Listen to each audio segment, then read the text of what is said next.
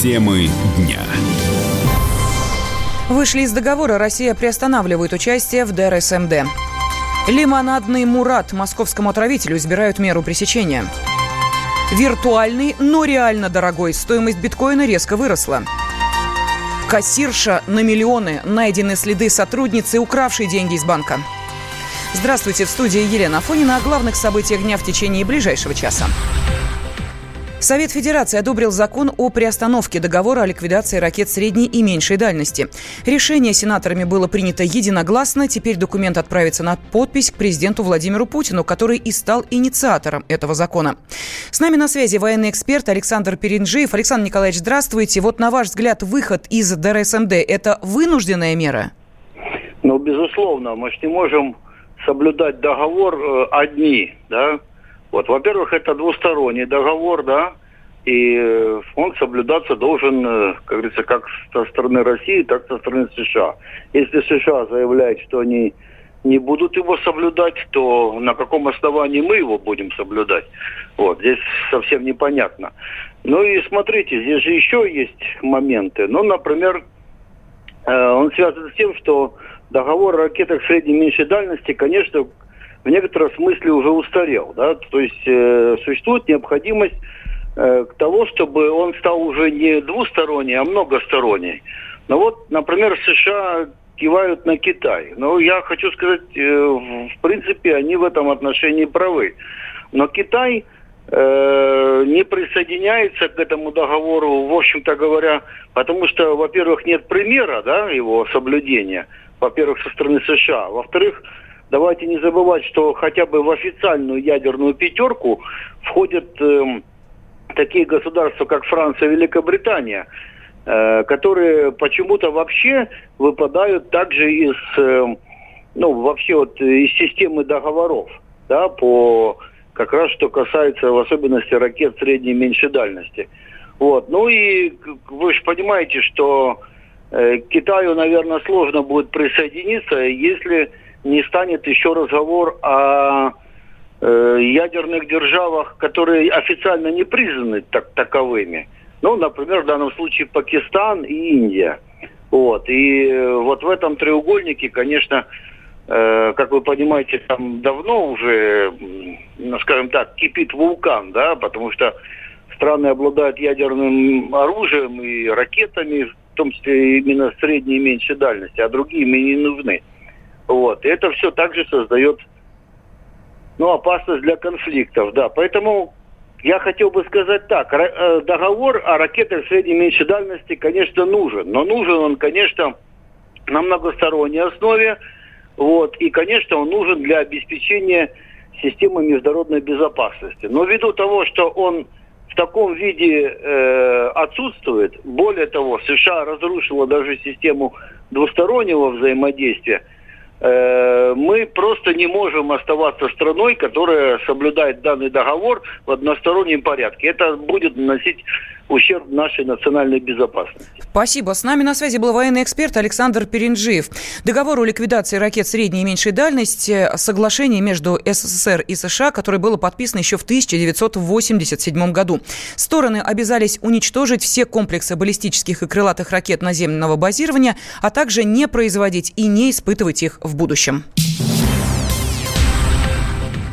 МВД требует ареста московского лимонадного отравителя. Против подозреваемого возбуждено семь уголовных дел. На прямой связи со студией из Таганского суда Москвы наш корреспондент Александр Рогоза. Саша, приветствую тебя. Доставили ли в суд подозреваемого? Добрый день, Лен. Э, к сожалению, пока еще нет. Э, мы продолжаем ждать, когда при, привезут материалы уголовного дела. А, и, собственно, когда доставят самого Сабанова и начнется заседание. Очень много журналистов по понятным причинам здесь у здания суда собралось. И вот, собственно, мы ждем. А, тем временем, конечно, очень много деталей а, того, что он сделал и в чем его подозревают, обвиняют, появляется.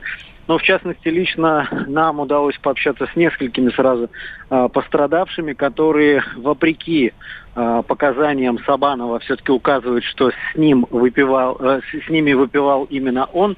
Это 26-летний уроженец Кабардино-Балкарии. Об этом говорит и Людмила Чижова, это сотрудница издания The Village, с которой, собственно, и началась вся эта история громкая. Она была, так можно сказать, отравлена 7 июня на чистых прудах. Также я вчера еще общался с одной из пострадавших 17-летних девочек, которые были отравлены еще 23 мая, там же на чистых прудах. И все эти люди говорят, что э, их угощал именно Сабанов. А, Саша, объясни, пожалуйста, может быть, тебе это известно, поскольку ты общался с э, потерпевшими, пострадавшими. А, ведь э, все-таки мы с детства знаем ничего не брать у посторонних, и уж тем более не пить даже воду или газировку. Вот почему здесь Э, я не знаю, может быть, э, какая-то безопасность, собственный инстинкт безопасности не срабатывал. Он что, так располагал к себе?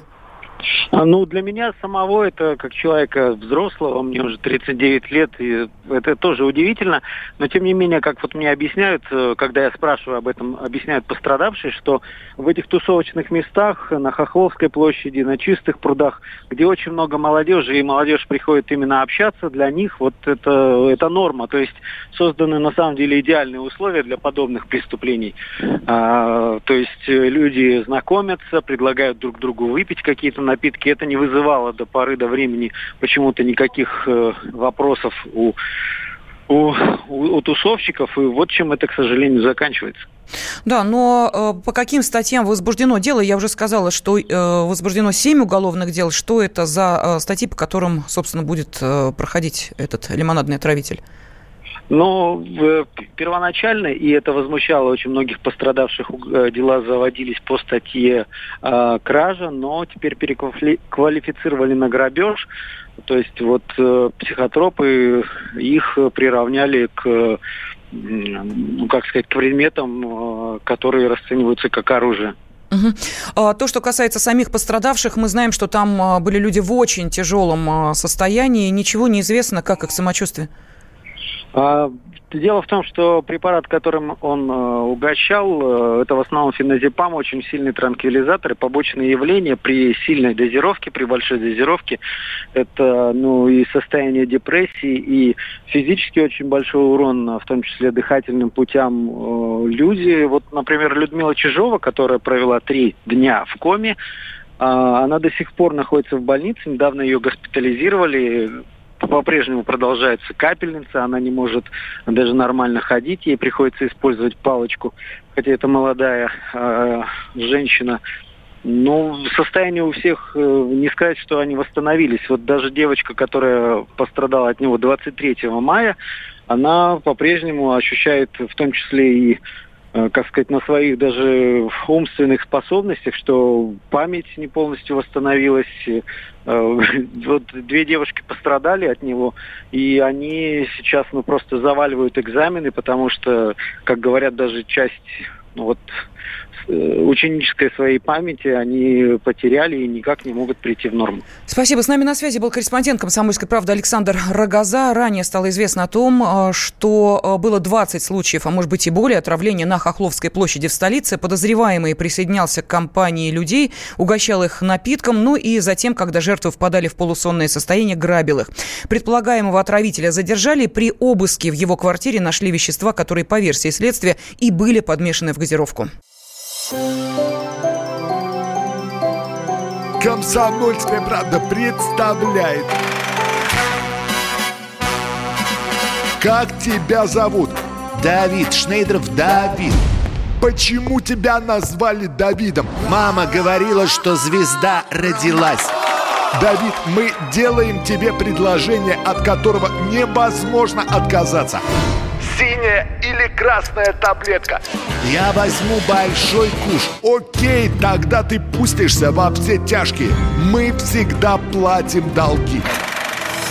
Самые лучшие фильмы и сериалы по субботам в 9.00 с Давидом Шнейдеровым. Целых два часа смотрим кино по радио.